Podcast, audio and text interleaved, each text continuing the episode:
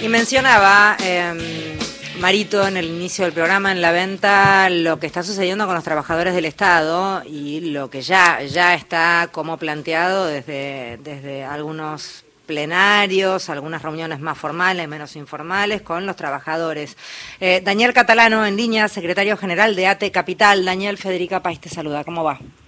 Hola, Federica. Buen día, ¿cómo va? Mm, bien, aquí siguiendo lo que va pasando con los laburantes en el minuto a minuto y los trabajadores del Estado, si querés, eh, en una línea de mucha exposición, ¿cómo están viendo ustedes el panorama, Daniel? Bueno, hay mucho temor eh, en las áreas de trabajo, por lo que mm, hoy hicimos una, una plenaria eh, para poder tratar de contener la situación y prepararnos para la etapa que viene. Eh, sabemos que hay tres instancias de, mucha eh, de mucha atención que tiene que ver con la privatización de los medios de comunicación nacional, Tele, Radio Nacional y Tele Pública, los empleados y las empleadas públicas y después los trabajadores que están hoy eh, siendo parte del freno de la obra pública, son de 300.000 trabajadores que de un día para el otro no van a poder avanzar. Así que eh, trabajando contra el reloj para ver de qué manera generamos una, una instancia que nos permita realizarnos para que el daño que vamos a sufrir sea el menos posible. Eh, Daniel, Mario Giorgi, soy, ¿cómo te va? Hola, Mario. El, el fenómeno es que hasta que no suceda, todo lo que podemos hacer son especulaciones sobre anuncios.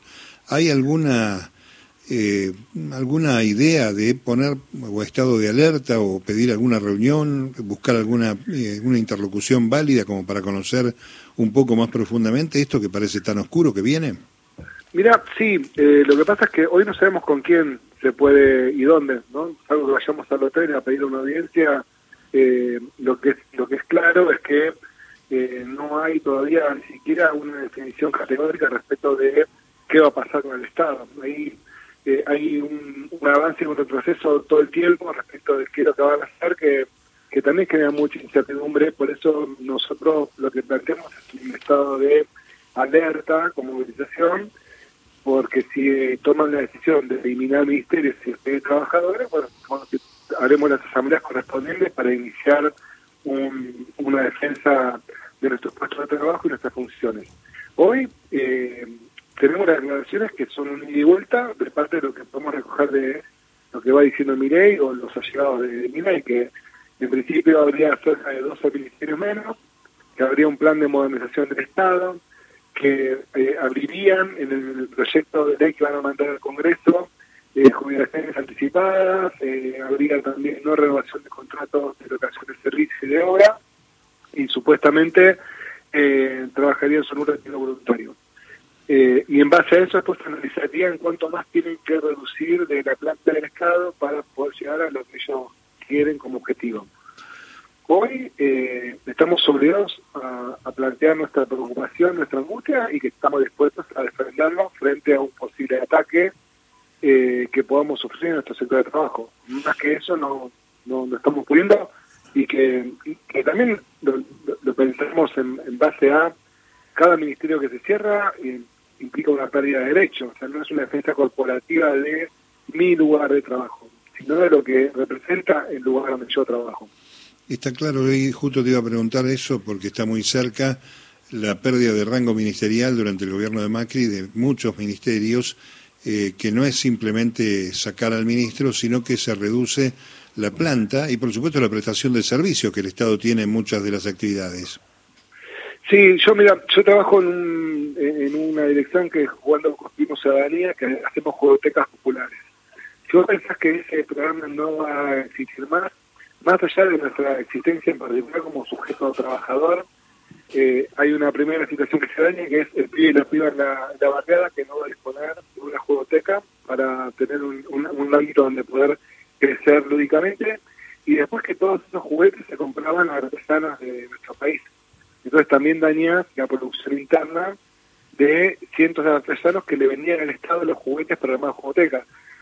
Esto como a modo de ejemplo, ¿no? De lo que puede llegar a pasar en cada una de las áreas cuando vos tocas un área y la desarmás, desarmarla, decir, bueno, el Estado tiene que hacer juguetes para el y es una discusión ideológica.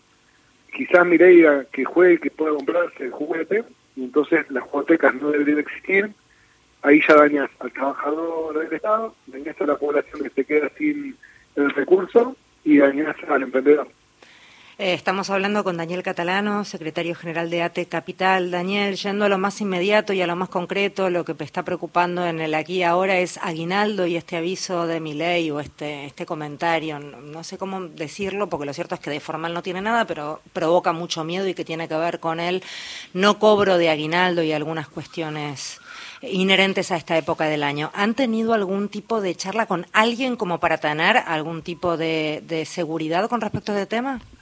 No, y de hecho, nosotros le, eh, le pedimos a Sergio Massa que pague el aguinaldo, que lo pague el 10 de diciembre, porque además nada indica en el con el 15, con, con mi como presidente. Que pague Alberto. Si está la plata, está la definición política, que no nos lleve a una instancia donde tenemos que entrar a pelear por algo que nos corresponde por, por ley, por derecho. Eh, todavía nos contestaron, pero eso lo debería poder hacer tranquilamente este gobierno. No necesita de la de para pagarlo. Hacer hacer eso sería también empujarnos a una situación de tensión que no deberíamos tener. Puede ser una de las transiciones más bruscas que ha tenido la democracia, sin duda alguna, es, con ausencia del pago de aguinaldos y sueldos. Tienen preocupación también los gobernadores. Cuando hablamos del Estado también tenemos que bajar un poco a las provincias y a los municipios, Tano, y ahí eh, también hay dificultades. Sí, pero además se complicó muchísimo porque con el, el eh, al sacar el impuesto a las ganancias todas las provincias dejaban de recaudar un montón de guita. Además la debería haber, iba a reemplazarlo que le ganaba con otra, con, otra figura eh, del Ministerio de Economía. Y lo cierto es que ahora se quedaron sin esa recaudación, cosa que para nosotros está buenísimo, que, los trabajadores que podían pagar el impuesto no lo paguen. Eh, pero eh, ahora, claro, los gobernadores empezaron a decir, che, pero yo sin esta guita no llego, no puedo, la recaudación que tengo, bueno, eh, son situaciones que habrá que atender, que habrá que, que, abrazarlas y, y, no puede ser que nosotros seamos la, variable de ajuste. lo primero que, que, no debería pasar es que los laburantes no cobremos sueldo. ¿no? Si, como primera medida es esa, eh, yo le quiero decir a Mirai que no me está escuchando que casi 6 de cada 10 eh, estatales también lo votaron a él por, y, y trabajadores privados, por lo que va a dejar sin salario inclusive a la gente que lo está eligiendo a él como presidente, que por supuesto no es mi caso, hice todo lo humanamente posible para que este hombre no llegue a presidente. Eh, gracias, Daniel, por hablar con nosotros. Un abrazo, hasta luego. Daniel Catalano es quien hablaba, secretario general de AT Capital.